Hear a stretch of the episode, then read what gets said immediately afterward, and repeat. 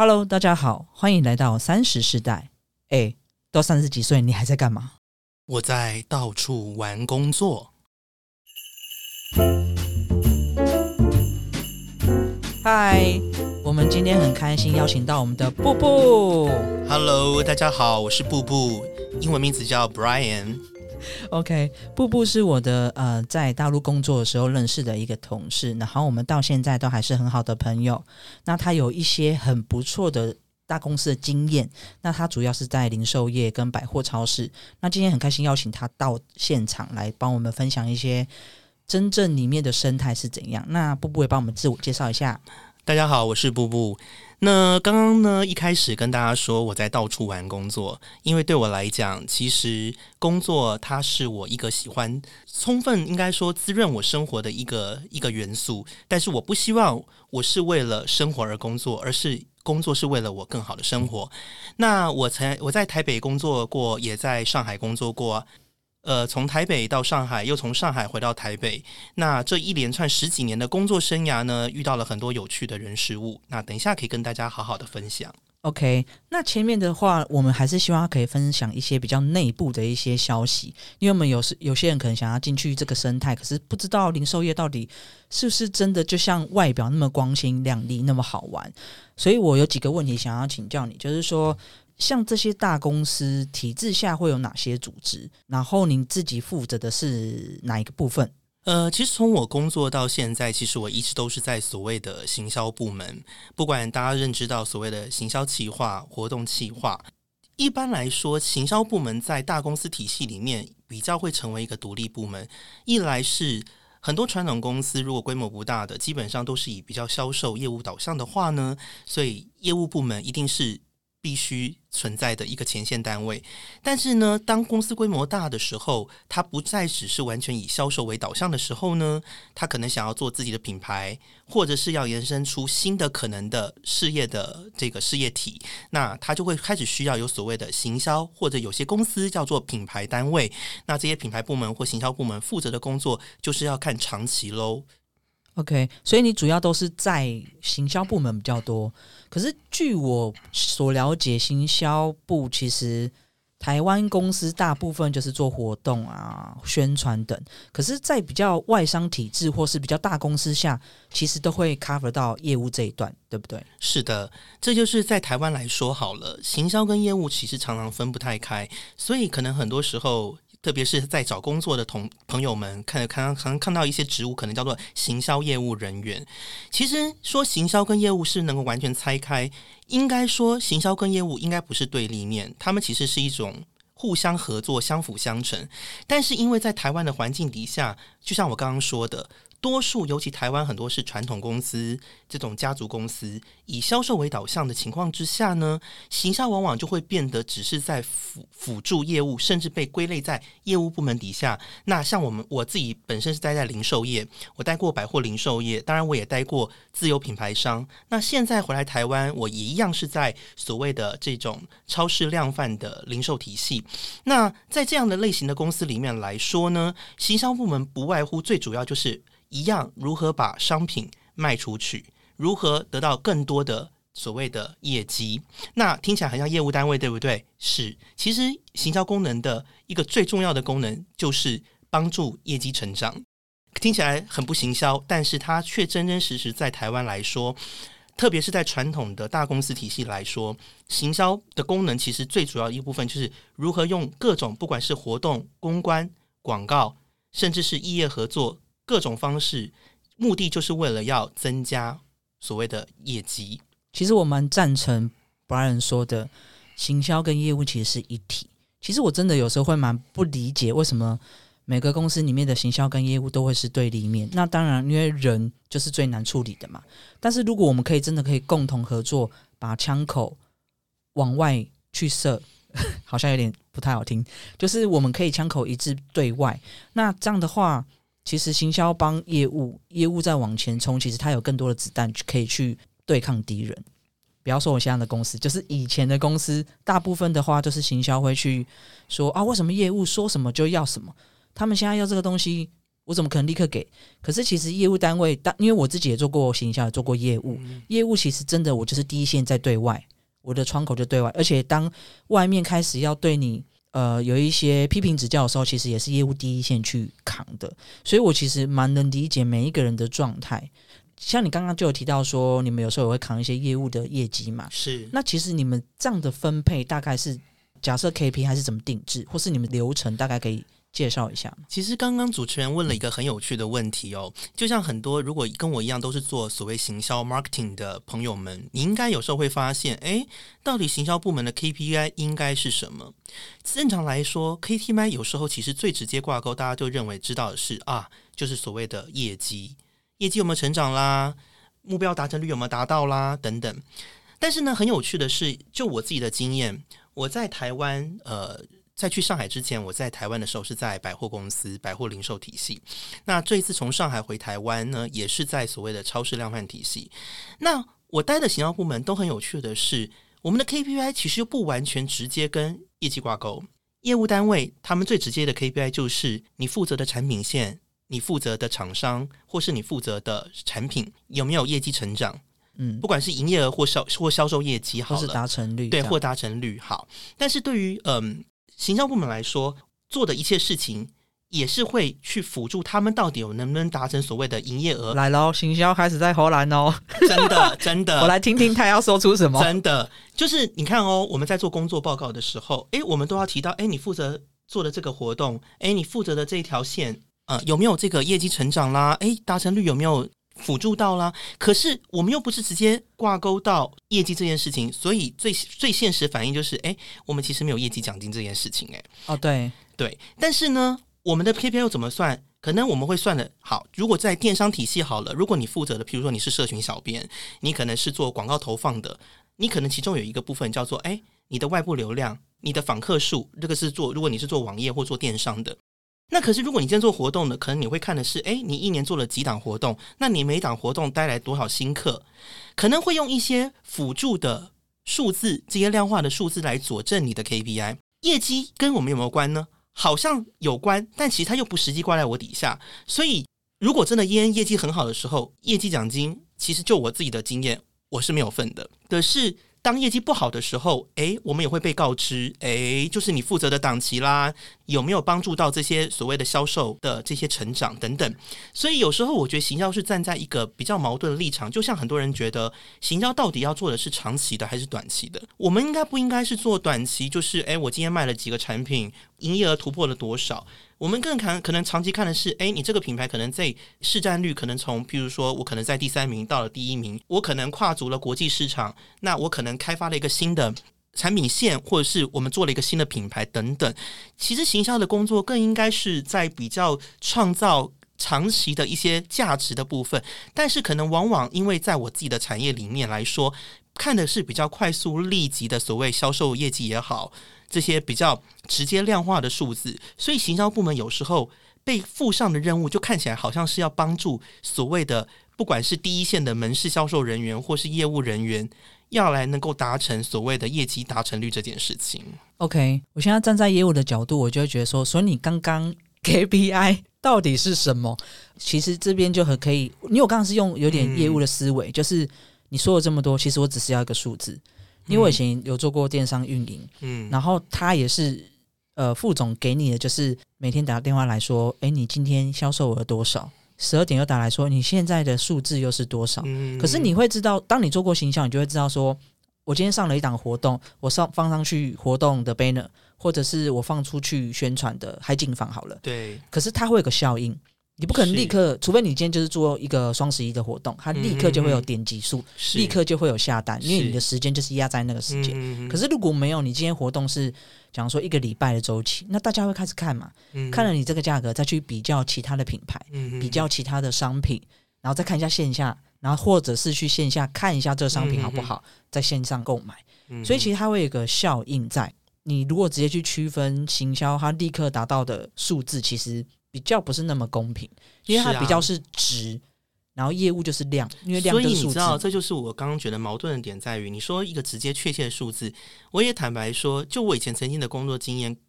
来说，还有更好玩的 KPI 是，好啊，你在一年做了几档活动，那你每一档活动你自己操作了几篇广告，写了几篇贴文，写了几篇文案，这样也可以哦。对啊，这样也是可以量化的。但是可能对有些人觉得啊，这也可以算 KPI，所以我要问问，如果今天我也想问问各位。你们自己觉得行销的 KPI 应该是什么？如果你自己现在也是在做行销这个领域的话，你觉得行销的 KPI 应该是什么？对，因为我觉得这个是很有趣的我，觉得这个问题非常好。非常好、啊。我希望我的同事们还有其他以前的朋友们也可以来好好思考。这一题。是因为你刚刚讲的直化这个事情，直化要把它变成一个量化去验证 KPI 的过程，所以这也就是现在更多人为什么不一定谈 KPI 这件事情。你知道现在有一些新的观念 OKR，OK，那我们 OKR 就不讨论，对，不讨论了。对，有点偏太远了。好的，好，那我今天来嗯，反思一下刚刚 Brian 提到的说数字这个部分。嗯那我想问一下，假设因为现在你的公司其实也是会有一些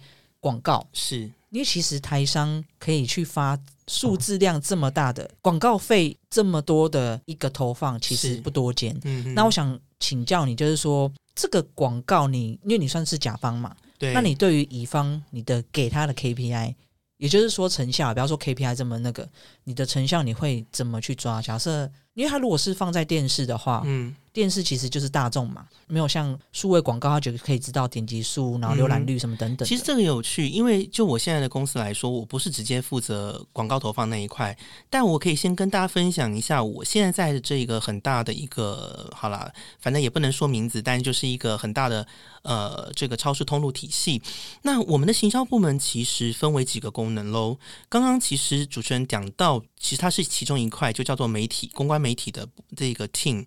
那他们负责的当然不外乎就是跟不同的媒体代理商或是广告公司配合，可能会依照我们不同的档期活动，会去拍所谓的电视广告，然后以及找相对应的适合投放的媒体。那他们最常当然会看的第一个是他们投放的这一档的广告有多少所谓的声量。这个声量的数字，坦白讲，我也不是那么清楚啦，因为我自己本身不是呃这一块，但我知道他们通常会每天给我们一个所谓收视率的一个声量的数字，那他们会去用这个验证说，诶，我在目前选择的这些媒体投放的时段，因为通常我们的广告投放会选择我们在可能每个礼拜几，或者是在什么时间段。那搜寻哪几家媒体去投放这样的事情，但因为本公司现在目前都是找媒体代理商帮忙做，所以这个部分不是涉猎的这么多。但是就我自己现在目前负责的是产商品行销来说的话，那就可以分享一下你刚刚所谓的诶 KPI 这个部分，因为我们对应的是进入在通路里面贩售商品的这些所谓的厂商，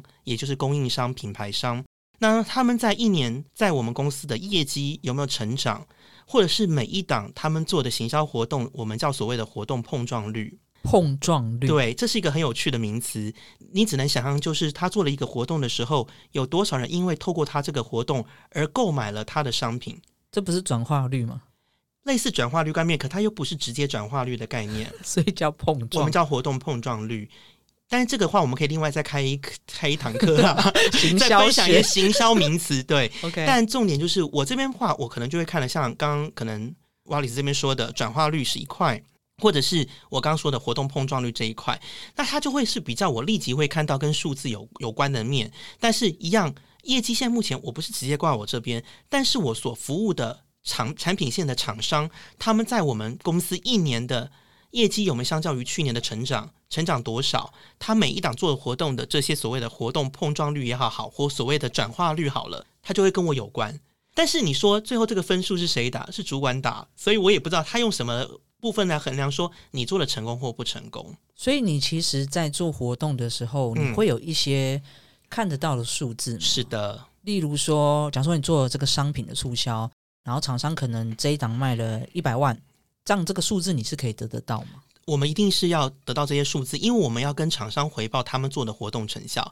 我们公司基本上不会把最直接的数字，也就是所谓的销售资料给外部的厂商，因为我们公司其实很保护所谓的所有的销售资料跟甚至是会员的销交易资料，因为其实很多外部单位都想要从我们这边得到会员的交易行为啦。譬如说，他们喜欢在什么样的期间内买什么样的商品，或者在什么期间内他们喜欢买什么商品，又配合什么商品。我知道我们很多外部的厂商，或者甚至像很多的这个市场市场资料公司，像我们有配合一些很大的外商公司，他们都想这边得到我们的 raw data，但是因为旧公司它不能够把这些资料外外送出去，是因为这是我们的资产，也就是我们公司一个很成功的武器，就是你永远不知道我这些会员的行为模式，你也不知道我怎么去操作，因为这些资料只有我自己知道。所以，我们我们行销批验其实最重要的一个部分是，我们会检视活动成效，提供给厂商。但于至于提供给厂商到什么程度，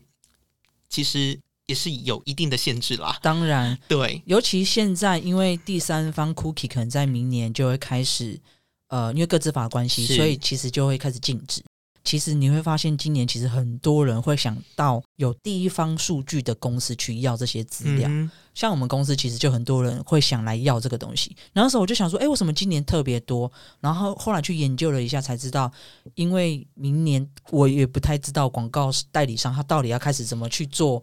广告投放。是，所以很多人就会开始去要求第一方。所谓的第一方数据来源，就是你有做会员制的，你有直接可以得到这些会员资料。那第三方他可能就是你要透过平台，然后平台再给你这些数字。那平台当然也不会给你他的第一方的讯息。其实真的不应该把这些公司的资产随意的透露出去，因为这个真的是很宝贵的。但是我觉得，在我现在的产业有一个很好处和好处的地方，是我们自己可以看到很多消费趋势。所以，没错。所以我觉得。就在零售业来说，当然啦，也也跟所有朋友们讲，如果你对于零售产业很有兴趣的话，其实撇开工作时间的长度，或者是工作的节奏，或者是工作量这件事情之外，其实你可以看到很多所谓民生消费的趋势，因为它就在你身旁发生。像我自己是一个很爱买东西的人，我喜欢逛百货公司，我喜欢去逛超市。那当我去逛的时候，我同时也会在观察，哦，就是我身旁的这些消费者他们的消费行为。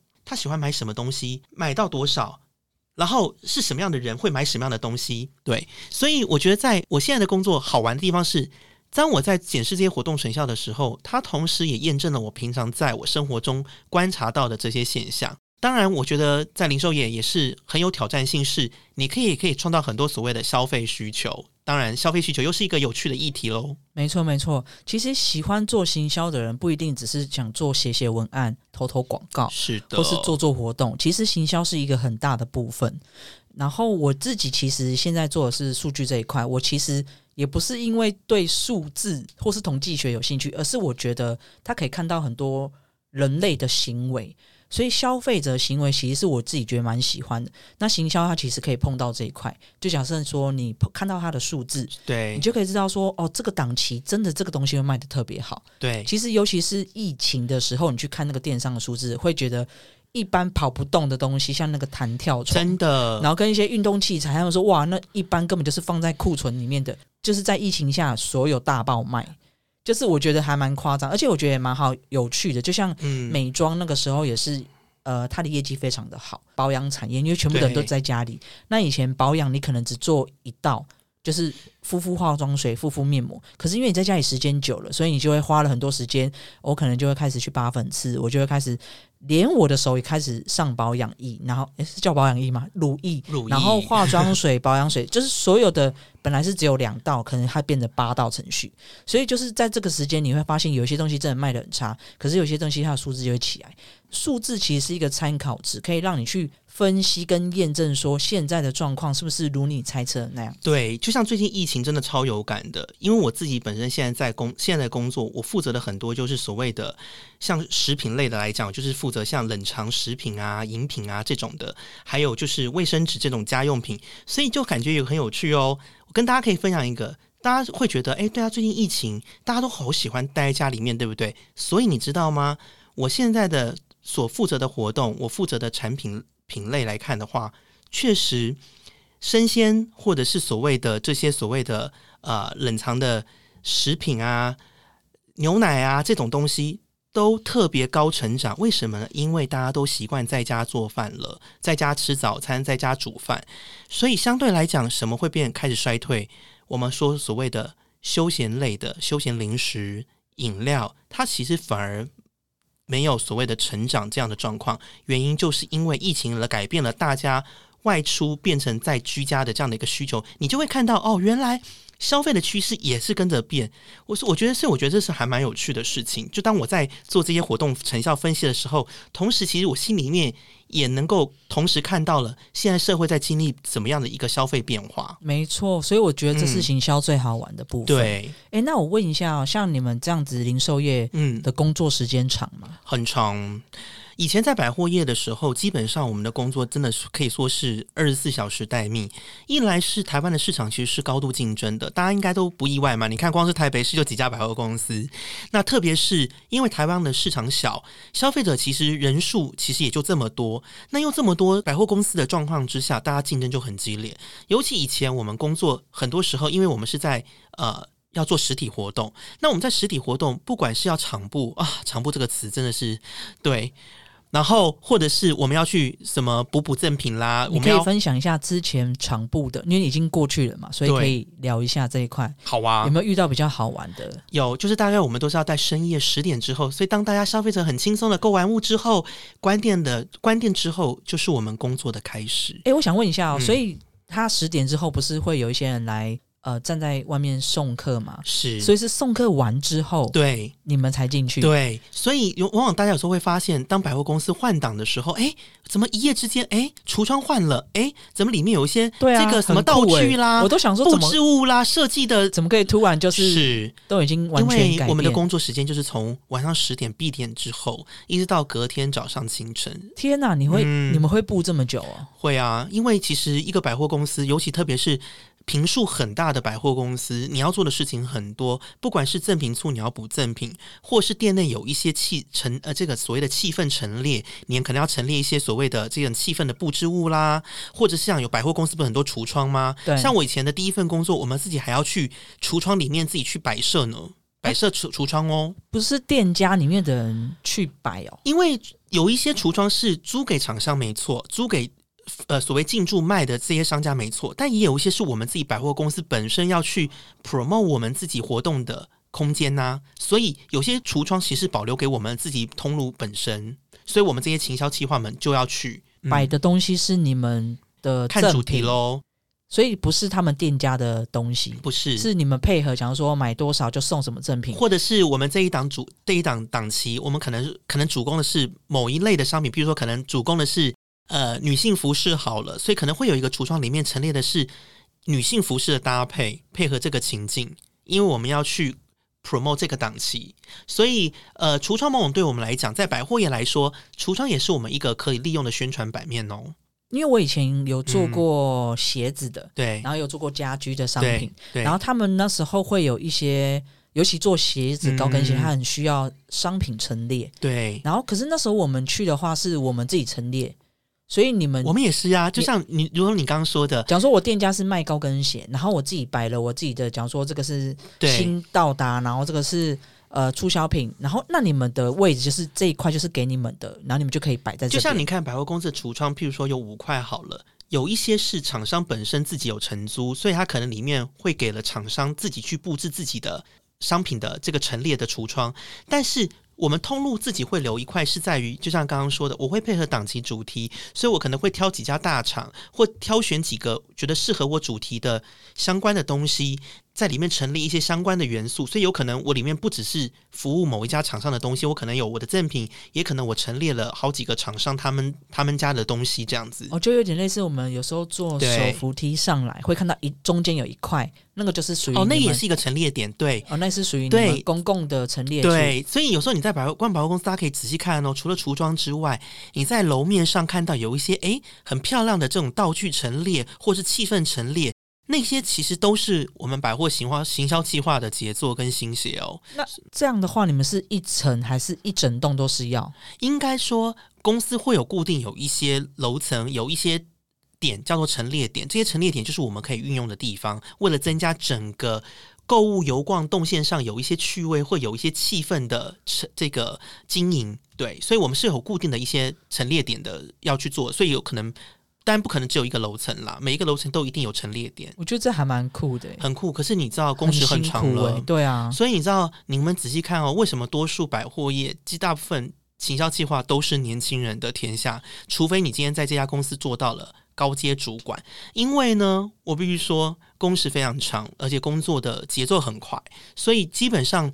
我觉得在百货好，或者是整个零售业好，就包括我现在的工作，我觉得它就是一种热情在燃烧的工作。因为你有热情，你有兴趣，或是你本身就是一个喜欢购物或是接触消费者的人，那所以你可能会觉得很开心。但是他就是用你的对于工作热情去支持了，但是不得不说，工作压力跟工时真的就比较长。对，所以喜欢。朝九晚五，或者是非常平平淡淡、固定上下班的话，其实你们要进零售业做行销的话，真的要好好想清楚。很多档期其实有时候都会在假日，对，所以你们假日其实你们也要去加班吗？以前在百货业的时候，我们是确实是排休的，也就是说，因为多数购物人潮，特别是活动的业绩高峰，都会是在周末假日嘛，所以通常来说。业务单位也好，就是以前在呃百货百货业来说，就叫商品部门跟行销或者是贩促部门，我们其实常常有时候甚至连过年哦，大家不要看大家过年去抢福袋好开心，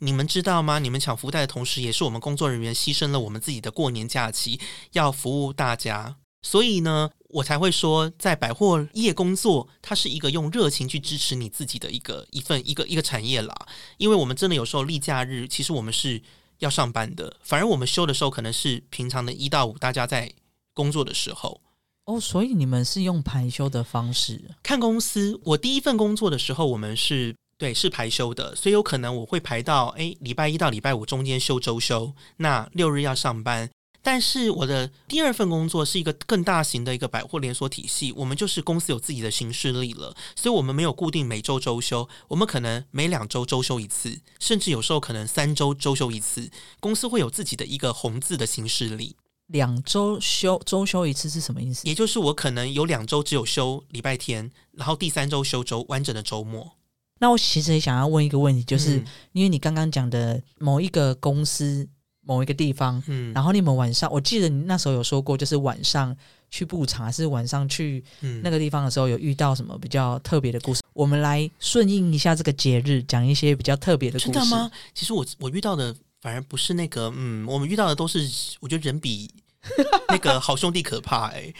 应该说，我我觉得在我年轻的时候，我第一份就是在一个蛮有趣的一个百货体系。那当然，当时的工作地点就是在。次文化流行很盛的西门町，那大家可以想象西门町晚上什么多最多？我没有歧视哦，人人呢，就是睡在街头的人很多，或者是有很多可能，嗯，心里面可能觉得寂寞，或者是 可能有一些生活遭遇挫折的人也很多。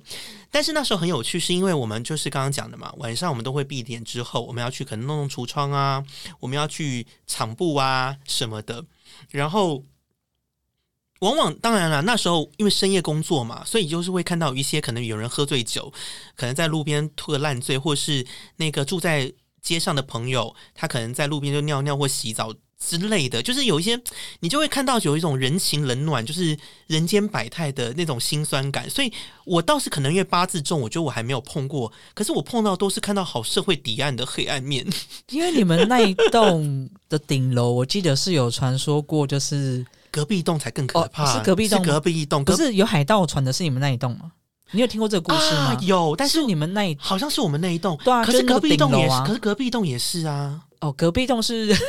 隔壁栋是真的，可是那个海盗船是国小时候在，所以那时候我们都说。某一些楼层，因为有些楼层它那时候是空的啦，是闲置的。那时候还没有决定要做什么。当然现在不一样，它现在上面已经是呃已经有给其他的这个去做了一些什么参旅之类的。但是之前我那个时候确实它楼层闲置，所以我们在深夜的时候，我们坐电梯，我们都会喜欢坐，因为我们那时候电梯有分为每楼层停的跟直达的。我们通常都坐直达到一楼，或者是直达到办公室，因为那时候办公室在十楼。但是我们绝对不做一层一层，因为。六到九楼，对，那时候是六七八九是闲置，我记得很可怕。就是你怕，如果我很怕打开电梯的时候，就 对，就是怎么的。明明就是我直接按十楼，结果他却在七楼的时候打开，而且我很怕打开就门就关不起来。所以你就直接做直达，可是万一直达他在中间也停，所以我要跟大家，所以我要跟大家讲，如果你是夜猫子，如果你很喜欢夜晚刺激探险的话，其实百货业有时候也是一种很有乐趣的事情。欢迎来百货业做行销计划，八字重才可以来哦，还有你的肝要好。好，OK，那今天呃，我们上半段先到这边，然后我们休息一下。刚刚听到那个有点冷飕飕的，你可以去泡一杯热茶或是咖啡。我们稍等再来。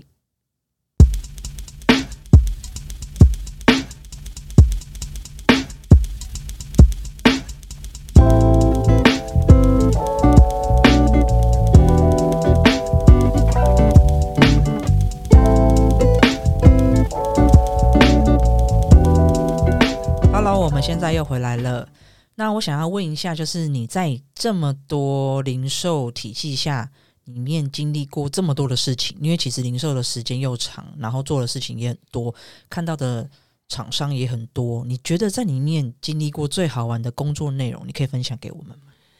其实工作好玩内容怎么样，我都觉得不好玩啊，没有啦。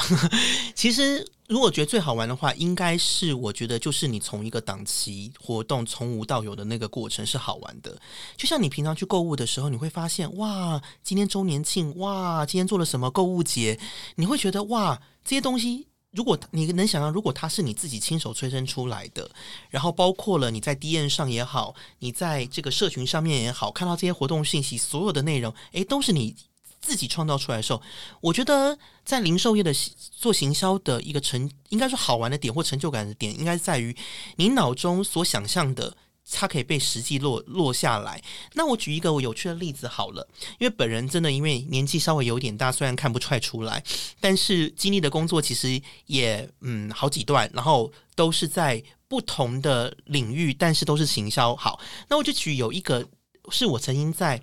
某文青电商，好了，它是一个它是电子商务电商的零售通路，但是因为它是比较偏向所谓的。文青或所谓的文创商品的这一个属性，那所以当时我们就会有很多好玩的点，是在于我们比较没有框边边框框，因为你可能在百货业，它固定一年十二个月，每一个月的档期可能它是固定的，可是，在电商，因为它的节奏是很快的，它没有所谓一定特别什么要要什么档期，所以有可能很多时候你会依照你的那些目标呃消费者、你的粉丝、你的会员。他们的样貌，你会设定很多有趣的东西。那我就记得那时候，我才做做我最常做的就是叫做旅行节。对了，因为现在旅行节真的都被大家做烂，可能大家觉得没有什么。但是那时候我做了一个有趣的事情，因为我自己很喜欢旅行。那时候大家以往看到旅行节，你做的活动不外乎就是。抽机票，对，因为那些机票其实都是航空公司要做公关用的，所以他会跟你免费用广告交换的方式，让你我赞助你几张机票去做抽奖，或是做所谓的大家最常看到什么满额礼、什么小满额抽奖消费这种鬼的。哦，难怪抽机票的活动这么多，因为公关不用钱，因为航空公司都会保留所谓作为所谓公关票，或者就是作为所谓的行销资源用的。但是当时我们除了这个之外，当时旅行节我们做一个有趣东西叫做神秘之旅。我们跟了一个当时的一个穿越时空吗？哦不，你抽到这张机票会带你去十年前就是你抽中的人，你不知道你接下去你的旅行目的地会是在哪里？真的假的？嗯，但是到时候我们会问，可是我们会有三个选项告诉你，你想要去的是安徒安徒生，你喜欢安徒生童话，还是你喜欢在大学里大雪地里面赏 这个赏雪，或者是你想要在海边冲浪之类的？然后依照你喜欢你属性。我们去帮你配了一套属于你自己的旅程，这还蛮酷的诶。你欢迎大家可以搜寻，但我不能讲公司。但是在二零一三年的时候，六月份有一个所谓的旅行节，这个旅行节当时有一个叫神秘之单人神秘之旅，大家如果搜寻关键字可以自己看看。所以我喜欢冲浪，他可能会送我去巴黎的海岸，有可能哦。然后安徒生童话就会送你去丹麦的哥本哈根哦，你就看小美鱼、小美人鱼的雕像在海边，会去到丹麦哦。因为那一次我们就是有丹麦，还是去那个基隆的那个？No，我们那时候真的有抽单卖，就是有送单卖的。嗯，我们谈了一个合作单位，他自己有配合旅行社，但本身他是一个做旅行内容的一个内容网站，他们都是一群很会说故事的人，所以那时候我觉得好玩的点，就像我刚刚讲的，在做行销的工作，其实他真的是在燃烧自己的热情，因为你说赚钱，我们比不过竹科的工程师。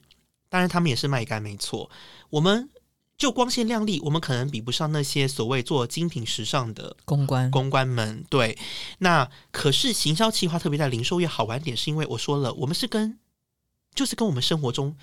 身旁的人很有关的一个产业，所以你会想象的是，哎。你有一些东西是你脑中所想的，可它实际有天被落出来。就像我讲，你喜欢旅行，那我们又创造了一个活动，它让你抽到一个你根本不知道你会去哪里，但是我们给你选择几个方向。最后配出一个属于你自己想要的旅行，这就是很有趣的东西，因为很多人都不会这样做。这真的还蛮有趣的。是，这是本人觉得目前工作生涯来讲，我觉得还蛮难忘的一段。包括当时谈的那个航空公司已经倒了，所以也是一个很难忘的经验。那个航空公司叫做富差航空，哦，是那个很厉害的，就是连续两年出事，一次澎湖，一次那个对，所以。我觉得那一次的，不过他们机师也很厉害，就是拯救了很多人，是这个我还是要夸赞一下。所以看到，所以那时候我觉得，呃，它是我一个很有趣的地方，是做做了旅行节。那包括那时候我在百货业，刚刚讲的晚上虽然很累，进橱窗也是有趣的哦。因为百货业尤其特别都是年轻人，大家都是年轻人在做在做这些事的时候，你就会觉得团团体的那种。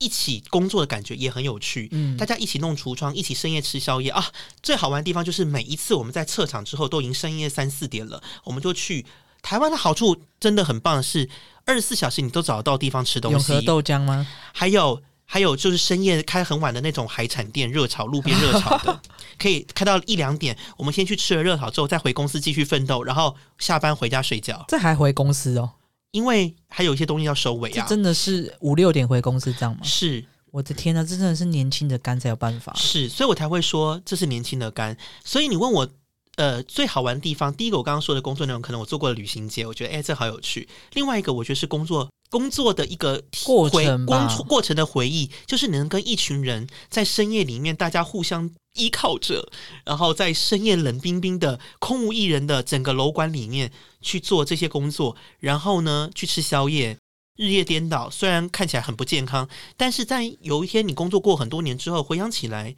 它是还蛮有趣的一段回忆啦。至少对我来讲，就是年轻过这样，年轻过，而且你可以在深夜看到深夜的台北，深夜空无一人的百货公司。当然，如果这时候来点特别的，在中原。嗯，对。如果这时候又可以谈一场恋爱，然后或是在嗯工作的时候说说鬼故事，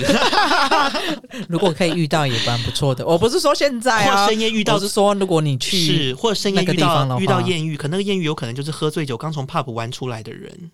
哎，很不错哎。因为当时工作地点就是在信义商圈，是在信义吗？嗯，哦，你因为你们有蛮多间店，对。真的哎，如果是我，一定会再去夜店玩一下。但是现在我已经觉得我能够唱深夜唱，现在唱 K 就好了。下午三四点就有点想睡，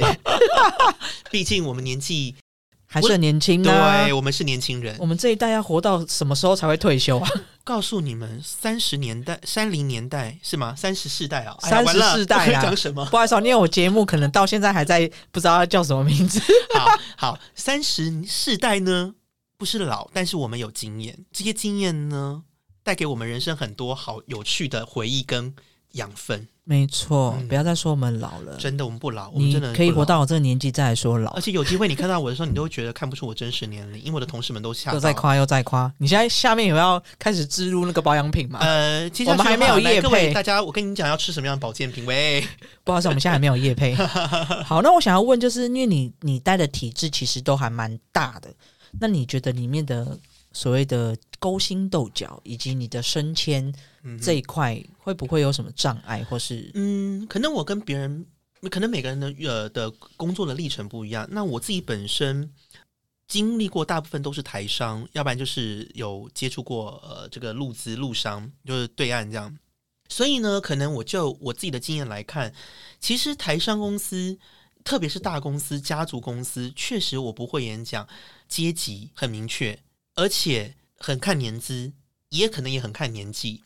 所以有时候我不会演讲，在这种很大的家族的传统的台商公司体系里面来讲，年轻人有时候要熬出头，真的要看机遇。第一个，除非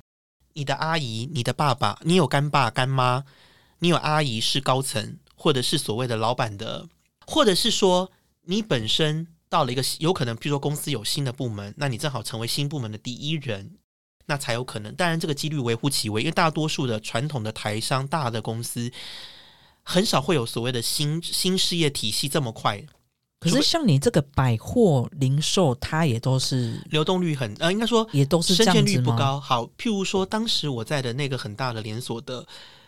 体系来说，里面的年资待二十年等退休的前辈们就非常多。那你想，每一个部门它顶多可能一个高阶，再加几个中阶主管，但是你一个部门可能有十几个人，那你觉得有多少机会会轮到你？尤其特别在我刚刚说了，台商公司其实还是很看重所谓的年资。台商公司很习情，他不随便随便开除人，或者是随便资遣人，这跟外商不一样。因为就我自己朋友，我我自己的朋友们有一些是待过外商，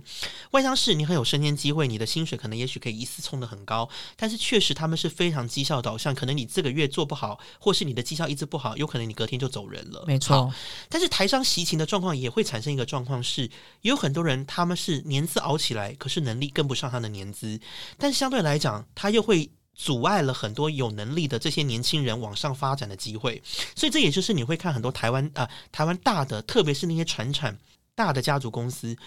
会有所谓的世代断层，因为可能很多新进的人经过一轮，他可能过了水，洗了资履历，他就往外跳。那有一些存活下来的少部分的可能往上升，但是有更多的可能是早期进来的，等着退休的那一群，所以有可能中生代是断层的。中生代是最薄弱的一群，你可以把它想象成它就是一个漏斗或是葫芦的形状。没错，所以才有我这个 podcast。上面的不走，我们永远上不去。然后下面有很多机会，假如说 YouTuber 啊，或是他们新创产业，可是我们其实已经没有办法再去做那件事情。对，可能也有办法，但是就是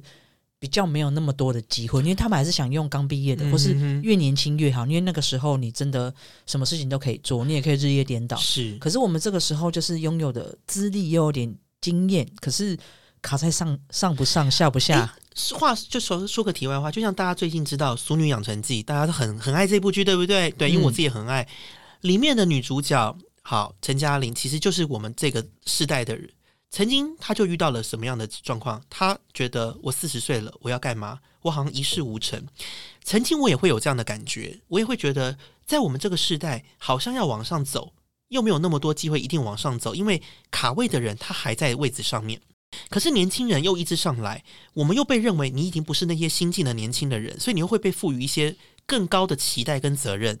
所以有时候我觉得，像我们三十世代，甚至到四十世代，有时候我们就是在一个上不上下不下的一个状况。所以这时候，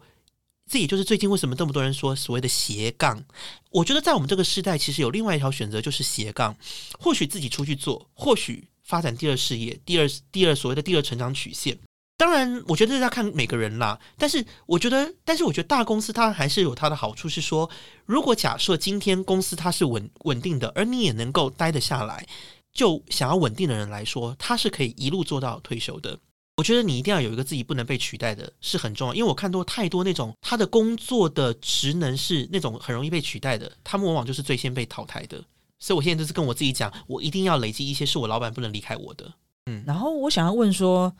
大公司的福利是真的比较好吗？你觉得大公司我举个例子来讲好了，当然，因为我基本上都待过，待待的都是大公司。当然，呃，我去上海的时候是有待过所谓的大公司底下成立的新创公司、新新事业体。就我自己的经验，跟我身旁的朋友待过小公司的经验来说，我不会演讲，大公司确实在薪水福利来讲是稳定的，是有保障的。一来，它可能有一定的规模了，也因为它有一定的规模，是不不不缺钱、不亏钱，所以它才能做成所谓的大公司嘛。就是每年可能固定调薪啊，对，固定调薪然后固定可能有年终啊这些，所以呃，如果想要追求稳定，不会言说大公司它有它稳定保障的地方，因为小公司往往最大的问题，就我自己知道的是，往往缺乏制度面的保障，他们可能很多的，比如说员工的这种。福利，或是跟一些员工有关的一些员工员工制度，其实他们是没有健全的，所以更多时候有可能是会看老板，也就是所谓大家常说的艺人公司那种概概念，就是老板说了算。但是大公司，因为它毕竟还是有一个层层的组织，甚至往往我们所谓的人资部门，大公司他们会是一个部门，可是，在很多中小公司，它只是人事，可能他就一个人、两个人，然后一切都是听老板的有时候可能是财务或者是老板的来老兼职婆，对，来兼兼兼职。所以我会说，呃，大公司它对于保障来说，或是磨一些所谓的经验好了，它还是有它的一个优势在。那小公司顶多可以想的是说，它也许没有那么多的框架。因为它小嘛，所以它有可能很多的可能性。当然，还是前提一样，要看产业或是看老板是谁。对，可是大公司确实是可以摸很多的东西，至少就你如果要生活稳定这件事情来讲，我自己的经验，他大公司确实它有一定的保障，比如说每年调薪这件事情，除非你真的太太糟糕了。那其实小小企业它也不一定说薪水会不好，因为如果像我比较知道的话，就是大公司它其实其实有分职等，所以说他会看你的学历跟你的经历，你的就算你能力再好，他可能就是放在某一个职等，然后你要往上的话，就是要再慢慢的待。可是小企业如果他今天看上你的能力，他觉得老板直接觉得你可以来帮我，你开多少，他觉得 OK，你符合，我就会用你。然后甚至你用了几个月之后，他觉得你不错，他就会直接帮你调薪。因为我自己有遇过类似的，但是我觉得都有它的好处，就是看你自己本身现在你的规划，跟你现阶段你想要去稳定的地方，还是你想要去小企业去磨磨自己，去学习更多。因为其实一人当多人用，你后来走过这些路之后，你会发现你其实会了其实很大公司。也是，像我现在的工作就是一人当多人用。嗯，